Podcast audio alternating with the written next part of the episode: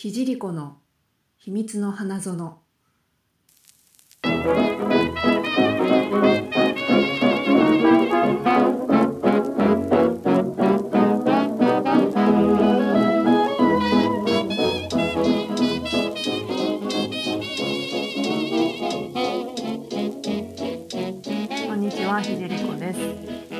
番組はアラサー女のひじりこが大人の恋愛と性について真面目にぶっちゃける情報エンターテインメントです。えーと前回ね、えーおかめちんの自己紹介をしてもらっていろいろ話して、えー今回が本編になります、えー結婚についてですね。私もいろいろ考えることがあったので、えーだいぶ盛り上がって40分ぐらい喋ったので、えーぜひ聞いてみてください。では本編です。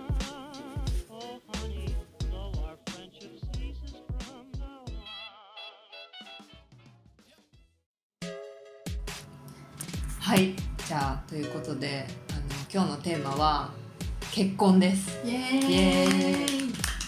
結婚ね。うん。結婚ってワードだけで言うと、なんかもうね最近はよくわからないんですよ私。結婚って何？めっちゃ笑っちゃった。いやなんか、まあ、私の世代私は、あの年齢を言うと、うん、今年35なんですよ。うん、おお34歳でもうすぐ35歳なんで、結婚っていう世代で言うと、うーんと大体私の世代だと20、まあ、都内に住んでるっていうのもあるけど、うんうん。267ぐらいが第1弾、うんうんうん結婚式、ね。そうそう。で、えー第2弾が323ぐらいだったのね。へえ29はないよね29はない。ああないかも。29よく言われるよね。その30までには。ああないんか考えるそうのはあるかも、うん。自分なんだろうな。まあ友達もさ年齢がこう上も下もいるじゃん、うんでうでもやっぱ20自分が2767ぐらいの時が、うん。まあ一番や同世代が多かったのかなあとでも3031ぐらいがやっぱ多いかも、うん。30過ぎたからとか確かにね。なのかな、うん。っていうのと仕事とかもねなんか一あ段落そうそうそうしてそうっていう。そういうのもあるし、うん。あと、えっと、もう子供だよね。子供が2人目生まれてる感じ、うん今うん。同じ年の世代で言うと、っ確かに。ていう感じでうんとわかんないけどその幸せな家庭を築き上げていっているうん。人たちもいれば、片方でもう離婚がうんしているとか、もう結構いるよね。ね。あとちょっと上の世代だとなんだろうまあ離婚したって人もいるし再婚したって人もいるし、うーん。あと子供不妊治療をしてるとか、うん。不妊治療してるっていう人も結構いるかな、ね。30代。っ確かに。ていう感じで、はい。なんかその結婚っていうワードだけで言うと、うん。なんなんだろう。なんかそれ以外のやっぱその後の人生をどうするかみたいなことじゃん、うん。子供を産むのか産まないのかみたいな。であとそうそうそのハーチューさんとか、うん事実婚してたりとかするじゃん、うんうんそういう人がいたりするとなんか結婚ってワードだけだと、うん。その戸籍と、戸籍上のもので変わってくるものとあとなんか家族っていう感じとあと税金とかお金かな、みたいな。うん。うんっていう感じでなんかあとそう私のことで言うとその親が離婚しててもともと。でうん。といくつぐらいの時？2歳とか。あだからもう覚えてない時にうん。そう離婚しててえっ、と母親とおじいちゃんおばあちゃんと私私一人っ子なんだけど、うん。で育ったのねうんうん。高校生まで。なるほど。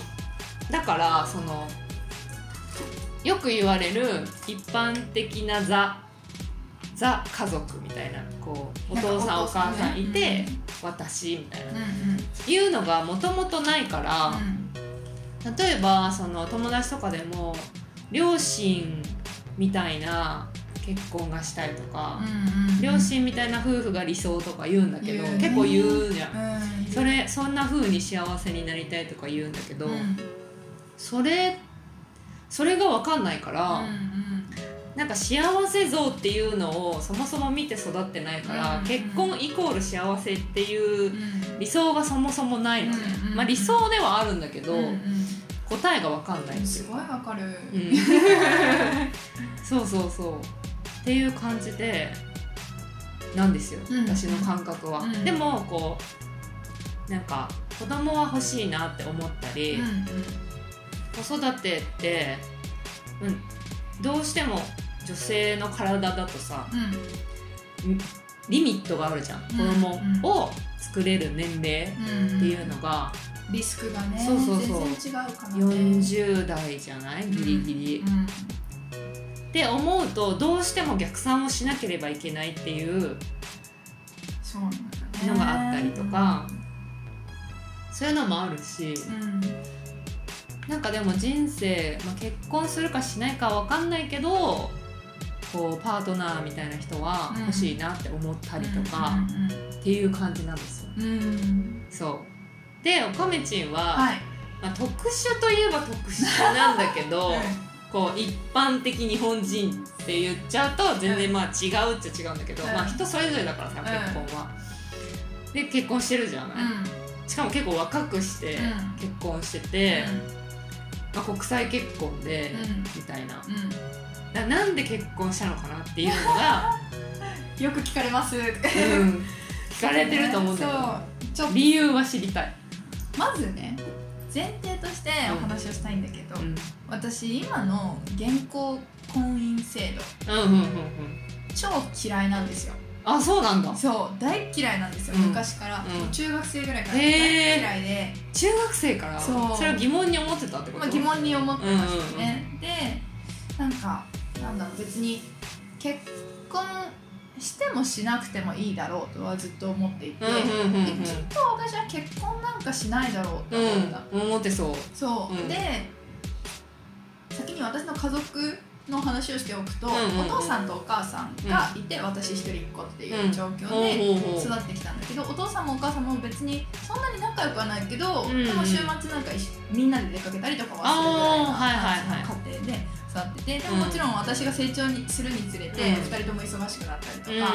まあ、私を育てるためにとかもあるんだけど、まあなんか結構ギスギスしてるようなうん、シーンとかもたくさん見てたから、あんまり理想的ななんかそれこそさっきひじりこさんが言ってくれたような、お父さんとお母さんがいて例えば子供も2人いて、うん、なんか典型的な幸せファミリー、はいはいはい。持ち家みたいな、うん。3階建てみたいな。そう。ドラマドラマにあるやつね。っていう感じの理想像とかは全然なくうん。過ごしてきて、うん。でじゃあまた戻るんだけど、うん。なんでそのこ現行婚姻制度が好きじゃないかっていうと、うん。うんまずあ理由2つあるんだけど、うん。1つ目はあのなんで同性じゃダメなのっていう。ああもうもうそっからだ。そっからなんだ。そうそうそう。えなんで男女じゃなきゃいけないのっていう。ところにすごく違和感そうだね。そこ疑問持つともうあれだね。そうなのなるほどね。そうなの。はいはいはい。で私はあの実は高校生ぐらいのタイミングで、あの彼女ができたこともあって、うんうんうん。そうでも別に好きに、同性ね。そうそう同性の私一応女性の体を持ってるので、うん。女性の子と付き合うことになったんだけど、うんでもそれって別に男性だから例えば愛が大きいとか女性だから小さいとか同性に対してはうん。なんか愛がないんだみたいなこととかも全くないのになんで同性間だと結婚ができないのっていうところに疑問を持って嫌だなって思ったので、うん。2つ目が名前が変わる。うん。あそれそれ嫌なの。そう。わかるわかる。そうなの。すごく嫌でやりにくそうだなってみんな思って、うん。なんか当たり前なんだけど、うん。当たり前と言われているんだけどなんでっては思うよね。そうなのそうなの。そうすごい面倒くさいんだよあれ。そう。らしいね。うちのめっちゃ大変って言ってた。そう。でうちのお母さんがうん。その時がもう超トラウマというか、あんな思いはさせたくないと思って、うん私はあの岡めちんと呼ばれてるけど岡の恵みなので、あの銀行の印鑑とかそういう大事な印鑑は、実は名字ではなくて名前の方で全部作ってくれてたからえ素晴らえそれ作れるんだ？そうなの。だから多分オリジナルで名前の印鑑を作ってはいはいはい。だからそれで登録してくれてたから、うん。多分銀行とかでも名前が変わった時にうん。印鑑は変えなくて済むから、えそれさそっかそっか。そうなの。えめっちゃいいじゃんそうなの。だからそれをしてくれてたぐらい、うなんか私は母親からうーん。それってやっぱりまあもちろんあのどっちが名前変えてもいいんだけれども、うんうんうん。でも男性が変えてくれる人はまだまだ少ないから、うん、向こうお婿さんってやつね。そうそうそう婿入りみたいなものは少ないから、ううんちの母親もあの私が結婚した暁には、うん。きっと名字が変わるから、うん。下の名前で全部登録をしておこうすごいね。というところに気を配ってくれ素晴らたしいお母さん。ぐらいなのでだから婚姻制度はずっと変へなんだえなと思いながら。あでも私今思い出したけど、うん。小学生ぐらいの時に、お母さんがおばあちゃんかな？なんか貯金通帳を私用に作ってくれたのね、それは私の下の名前のハンコだった。へえそれじゃん。それじゃん。一緒やん。なんかひらがななんだけど、うん。名前のハンコでへこれはあなたの通帳よみたいな感じで作ってもらった気がする、うんうんうんえそれじゃん。ねそれじゃん、えー。一緒だったじゃん。そうなんだ。そうなの。素晴らしい。そうそう。確かにね。そうそんな感じでなんかそんななんだ多分母親も結構、なんか別にフェミニストではないとは思うけど、うんうんうん。あの自やっぱり自立してたりとか、その社会のその女性性を植え付けられてきたりとか、うんうんうん。あとはなんか男性じゃないと出世できないみたいなうんことに関してはすごく、なんだろう物申す派だったので、そうなんかそういう家庭で育ったから、うん。なおさらその社会構造とかうんうんうん。に関しては、うん。多分見る目があったのかなと、うん。それがなんか養われてたはいかなはいはと思います。いへえでもなんか私もともともと母親と仲があんまり良くなかったのうん。っていうのがその、えー、と母親と、えーその母親、まあおばあちゃんおじいちゃんおばあちゃんたちが、が仲が悪くってでそれがなんでかっていうのを、うん。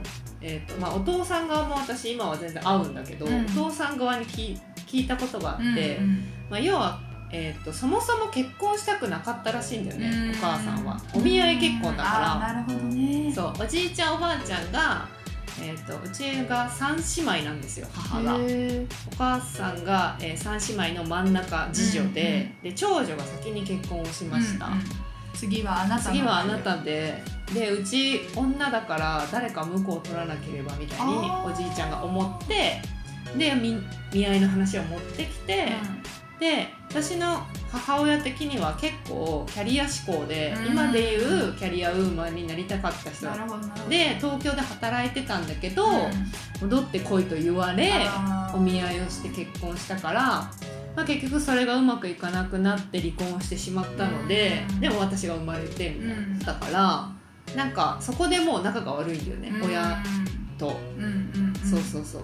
でだから本当はなんかこう女性もかん男女関係なく、うん。自立ちゃんと働きなさい的なことはおばあちゃんとかにすごい言われてて、うん。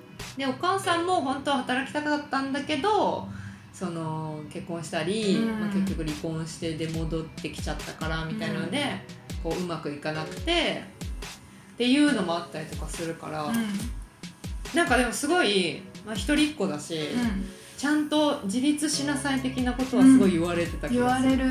言われてた。言われてきた。そうでもそのじゃあちゃんと自立するっていつなのっていうのはすごいなんかう結婚する時にめっちゃ言ったっていう話をこれからします、うん。はい、今までは前提だからね、うん。私がそもそもね。婚姻制度嫌いっていうう話、ん、そもそも嫌いなのに、そそうなんで結婚したかですよね、うん。なんかもともとは、うん。えっと、まず、えっと、うちのパートナーに出会って、もう2ヶ月ぐらいの段階で、うん。私は勝手にうん。あこの人とはきっとなんか友達かもしれないし、うん。夫婦かもしれないしうん。恋人かもしれないしなんか職場の人かもしれないけど職場はまあ可能性低いけど、うん。でそういうなんかどんな形かは分からないけど、うん。きっと一生ずっといる一緒にいるんだろうなって思った。思ったんですよ。へえそうそうう。それがまずすごい。そうなんですよ。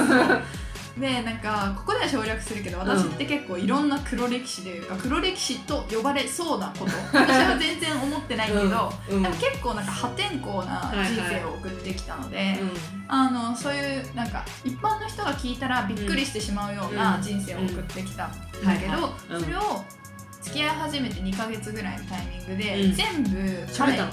喋った、えー、すごい、そしたら、うん、いやそれでもその恵みは恵みだよと。認めてくれたし。すごい。でこれをもし例えば、うん。じゃああのうちのパートナー以外の人にもう一回やり直すの面倒くさいなと思って、あ そのなんだろう私の人生を全て話し直すのは面倒くさいなと思ったので、まあきっとこの人ならなんかもう全部知ってるから、うん。どんな悩み事とかでも話はできるだろうし、うん。でやっぱり一回り上だからもちろん経験値とかもすごくあるわけ、で彼の話をちょっとしておくと、うん。バツイチ子持ちなのね。うーん。で私と同じぐらいの年齢の時に日本人のうん。人と結婚うをして、ーんで今小学生ぐらいの子供がいるんだうけど。ーんそうなんだ。そう。でもまあ訳あって、うん。あのまあ訳を言えばあの向こうの元妻のうん。あの精神的な DV 奥さんからあの夫に対するうん。DV があって、えー。でうちの夫は被害者側だったんだけど、でそれであの、ね、協議離婚をして、でその後に出会ってるから全然なんか奪ったわけでもないんだけど、そう。っていうあの経験があったりとか、へーあじゃあ子供は奥さんそう奥さんの方に行って、うんで今あの月にあえあの1回会ったりっていうなんだろう面会とかある感じで過ごしていて、うだからなんかなんだろうやっぱり人生経験も豊富だし、あとはやっぱりフランス人なのもあってそのジェンダー感とか、ん。それめっちゃありそう。そう人権についてとかうんもすごく価値観が、ね、進んでるのか、なんそれすごいありそそう。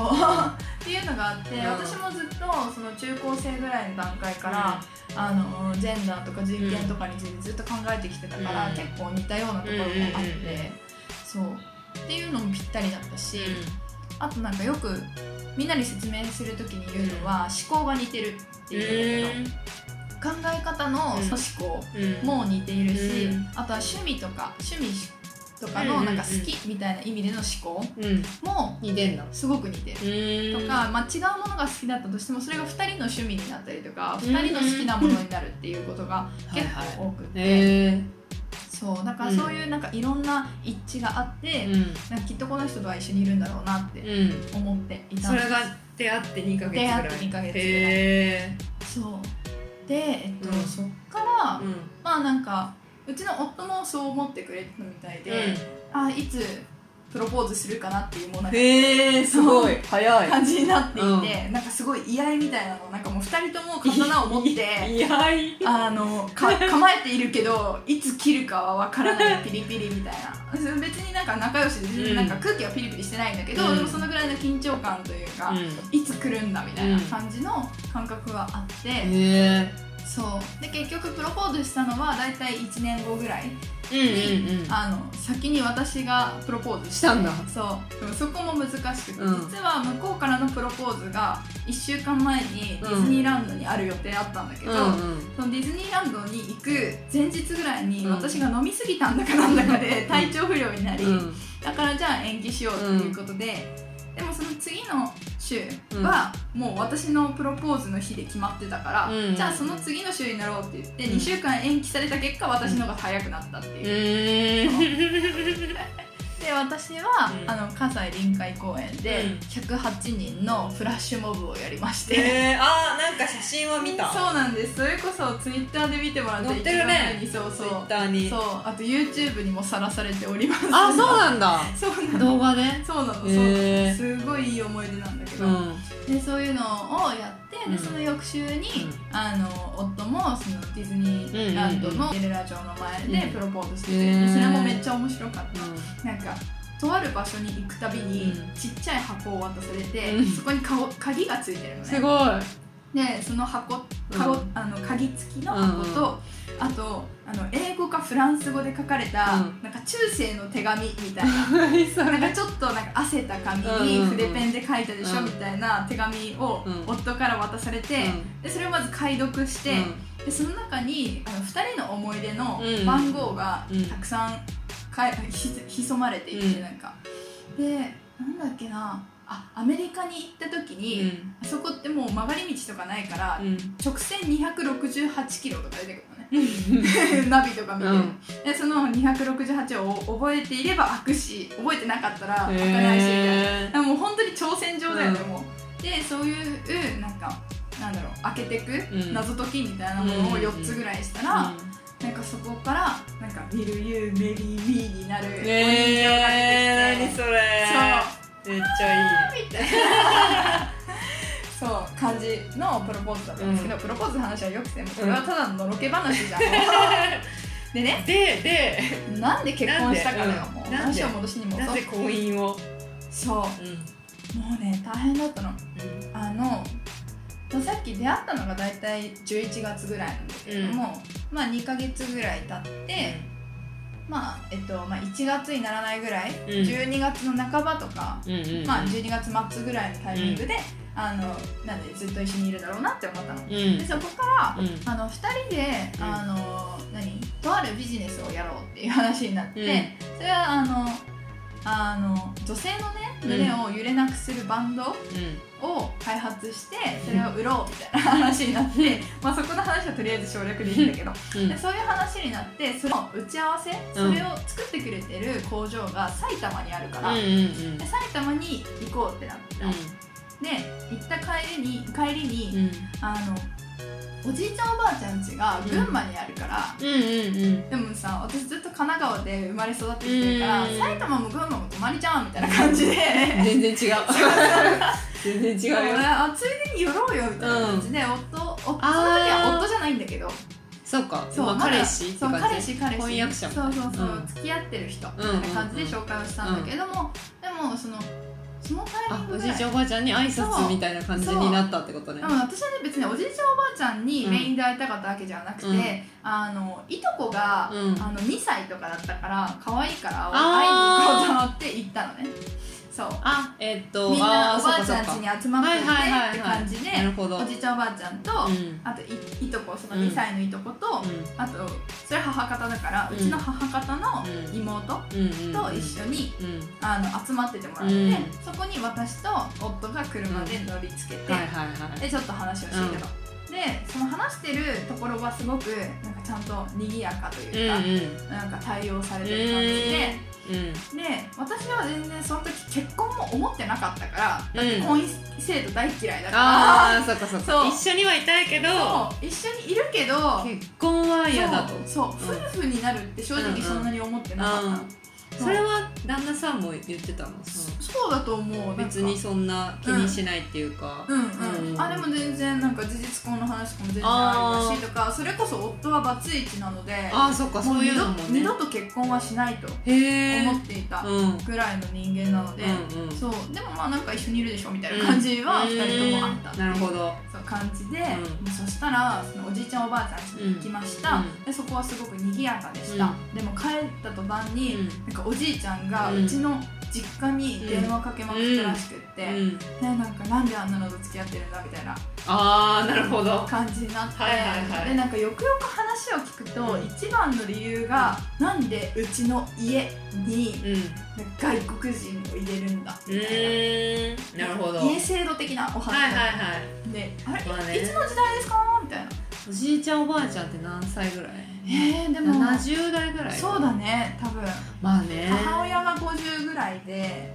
ななかなか珍しいからね、うん。その世代から外国人そうっていうと。そうなの、ん。ででも本当になんか戦後みたいなタイミングだったからそれこそなんかおじいちゃんおばあちゃんのうん。親とかはうんもしかしたら戦争で亡くなっていたりする可能性もあるし、そうだねやっぱり日本とフランスって敵対関係にあったりとかそっかそっか。それともそういうのもあるそうかそれとかあとうちの夫は実はそのフランス人とアメリカ人のハーフだかうらあまあ敵国っちゃ敵国なわけ。なるほどね。そう。だからそういう面でも多分なんかいろいろあったのかなとは思うけど、でももう家制度って廃止された制度だし、うん。でもまだなんか家父長制とか、うん。なんかパターナリズムみたいなところはすごく全然全然あるよ。そううんいるからなんかそこですごくなんかおじいちゃんは怒ってうちの実家に電話をかけて、そうなんだ。でなんかこんな、うん。あのまあこんな人間に育てたお前たちが悪いみたいな形でああ怒られちゃったんだ。そう。で親母親とのうん。縁を切る。えっていう事態がそんなになっちゃったんだ。そう生じで母親は別におそのわけわかんないことを言っているおじいちゃんはどうでもよかったんだけども 実はそのおじいちゃんとおばあちゃんも再婚した相手で。でえっとまあおかうちの母親的には、そのおばあちゃんは、うん。なんか血がつながっていないのにすごく面倒を見てくれた。なるほどなるほど。そう。からおばあちゃんと会えなくなるとかうん。接点を作れなくなるのはすごくなんかなんで今まで私があのなんだろうちゃんと大切にされるように生きてきたのに、うん。なんでそんな娘のせいで、なんか壊されなきゃいけないんだうんみたいな気持ちが母親的には。あって、うん。で母親はなんか私とあの夫の、うん。まあ、結婚というか、うん。その時結婚とか全然思ってなかったんだけれども、そのまああのまあ後に結婚することになったから、うんうんうん。まあ、結婚に対してうん。すごく反対をしていた。っていうのがうん。ありました。そそんなことがありそう。した方がいいかなみたいになったってこと？そう。だそんなになんか家制度とかを重んじてるんだったら、うん。紙一枚出して何が変わるんですか？ああしとけばいいんでしょって感じになったしちゃったらだって、うん。えババツイチにしたいんですか？私のこと、うんうんうんうん。みたいな、でそんだけ家制度とか大好きな人だったら、なんかじゃあ何 外国人だから戸籍も家も何もないんだけど、うん。でもそこにその何嫁入りで出ていった娘が帰ってくるっていう行為自体、なんか多分恥さらしみたいに思っているって、うんあーね。っていうのを利用してう籍を入れて、んうん。だからまあせざるを得なかったっていうと、うん。そうなってしまうけど、うんでもそれは別にマイナスだったとは全く思わないので、うんうんうん、っていう感じでなんか婚姻制度に乗らざるを得ませんでしたってなるほ感どね。じそう。えなんかさ国際結婚って、なんか違うの戸籍とか。あのー日本人同士だとさ、うん。普通にあの婚姻届をう1枚出すだけじゃん、うん、うん、国際結婚ってあれあれ一緒？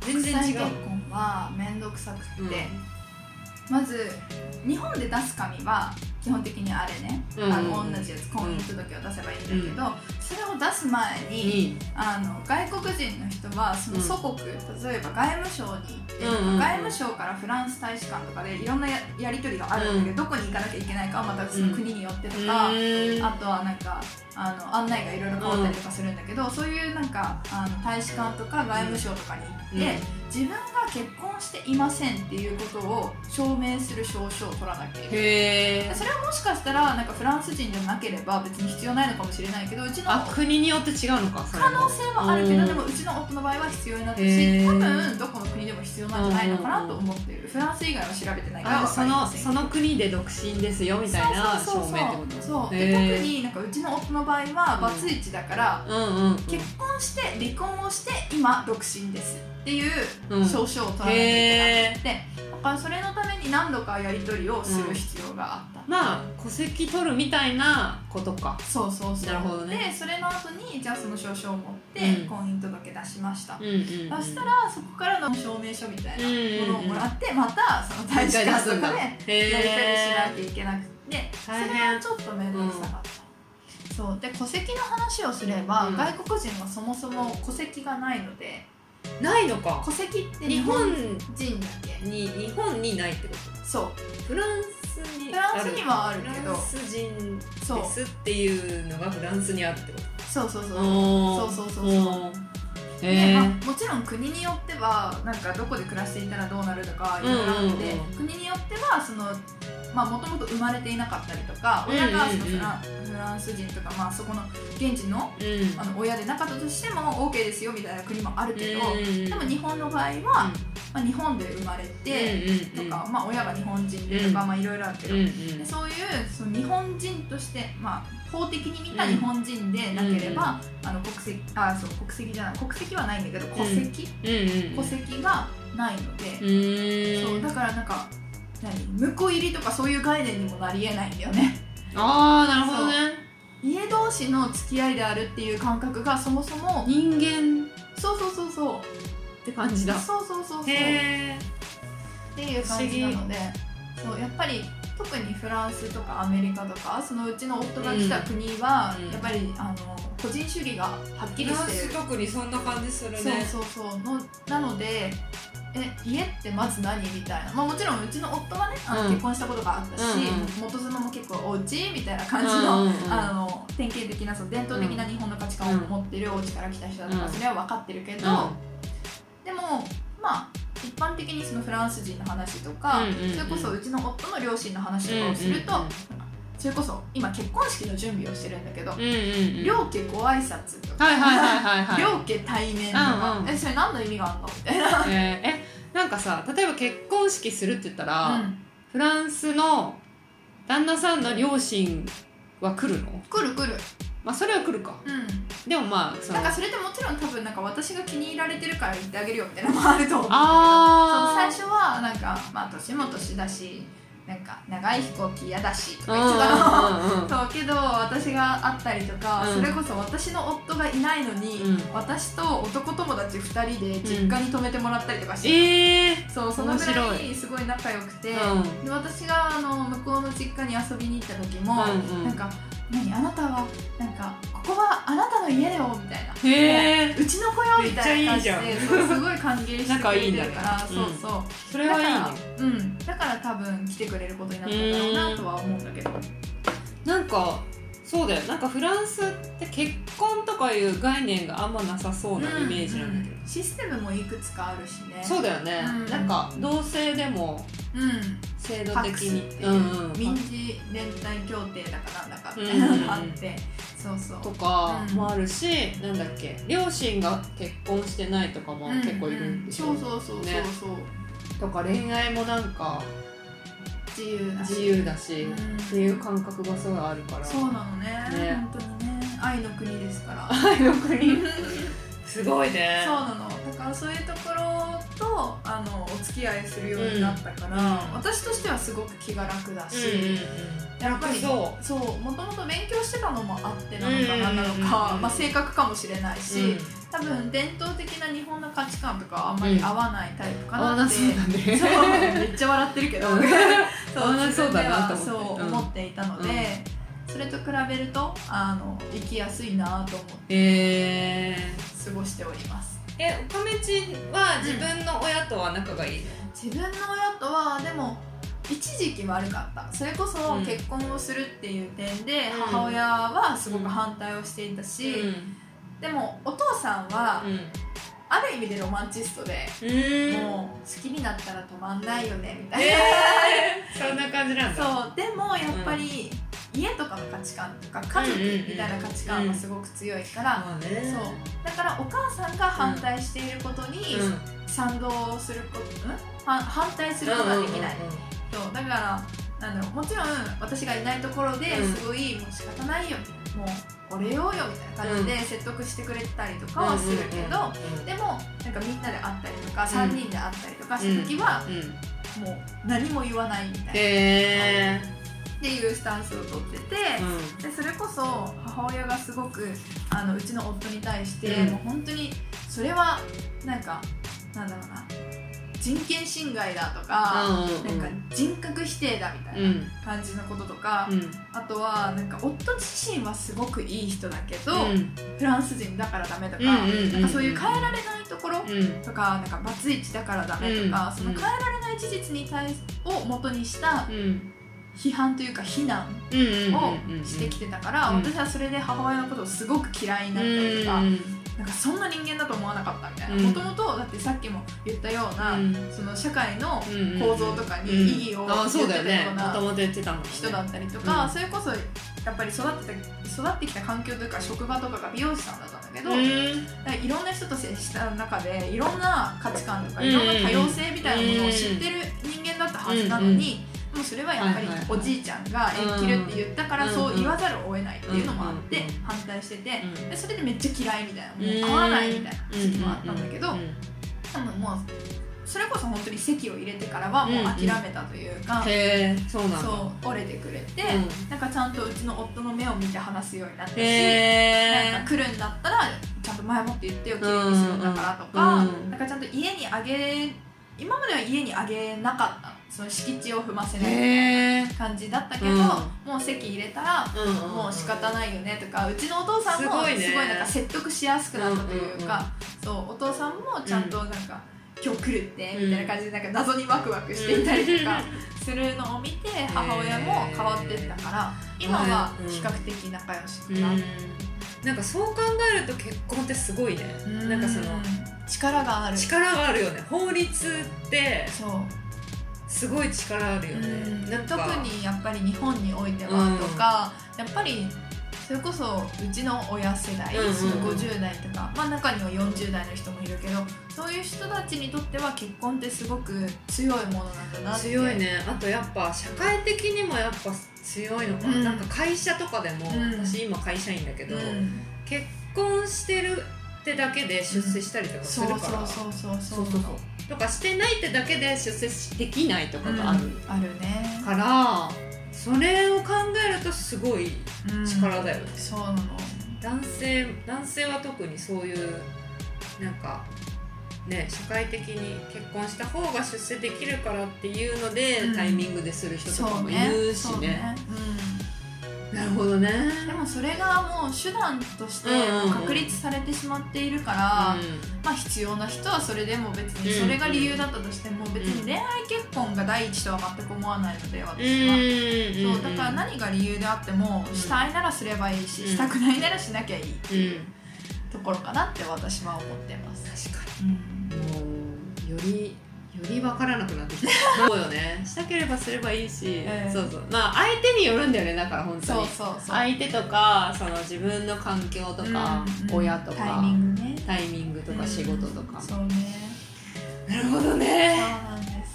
ありがとうございます、答えまあ答えは出ない。まあその前に私は彼氏を作らないと。パ ートナー探しから始める。それこそ私はまだまだ若いし、うん。その今22なんだけれども、うんうん。その辺りの子たちの現状とかもすごく分かるしあやっぱりまだ生きてはいないけど勉強したりとかする中で、うその30代40代とかのーうんうんうん。例えば既婚者未婚者がどう成長していくのか、うん。どう生きていくのかみたいなことも見てきたりはするから、うんうんそうそこら辺の話次したいなってワクワクしてるそうですね。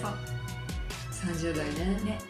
難か難しいっていうかまあいいろいろ顔してるよ。いやなんかもう深い深いっていうかまあ本当人それそれぞれだから。そう。わ答えはでも結婚結婚はしたいなとは思った。結婚というか、うん。そうそうなんかこうパートナーは欲しいなっていうのはうん。すごい思ううんしうーんなんだろう。あとはやっぱ子供かな子育てをしたいかうん。産みたいかうん産みたくないか、うん。それですごいなんかこう振り、ま、キャリアを振り回されてる人たちを会社でもたくさん見るから、うん。やっぱり仕事できなくなっちゃうからね。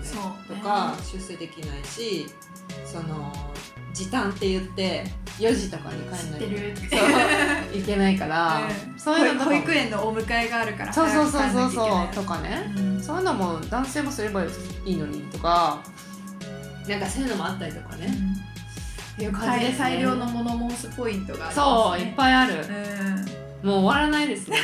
もう30分ぐらい。あう。ん30分ぐらい喋ってますうね、ん。はい。ということであのおかめちんののろけかつ 結婚の話。8割ぐらいのろけてたかな。そうね。大丈夫かな、うん。いやでもいいな。なんかそのやっぱ何でも喋るって大事。なんかもう出会いの話にちょっと戻っちゃうけど、うんうん2ヶ月ぐらいのねそう。タイミングね、うん。何でも話せるっていいよねやっぱ、大事。いやなんかこうなんだろう。私婚活って言葉がすごい嫌いで嫌いというかなんかこう結婚活動してますってことじゃん、うん。で分かるんだけどなんかこう必死感を感じてしまってすごい嫌だなって思ってたんだけど、でもやっぱタイミングとかあそういうパートナーが欲しいなっていうのは意思表明としてはした方がいいよなって思,、思って、まあ、婚活といえば婚活だね、まあ、恋愛婚なのか、まあ、パートナー探しをしようとしているところなんだけどそうそう。何喋ろうとしてたんだっけなんだっけ？ちょっと忘れちゃっ婚たけど。活が嫌いって話。あそうそうそう。で何でも話す。だかそうらあれじゃだから何でも婚活とかで偽ってるとかの話？そうなんかどういう人が理想とかさこうなんだろう。お付き合いを始める時にこう言わない方がいいこととかさまあいろいろハウツーがね。ハウツーがあるじゃない、いうん。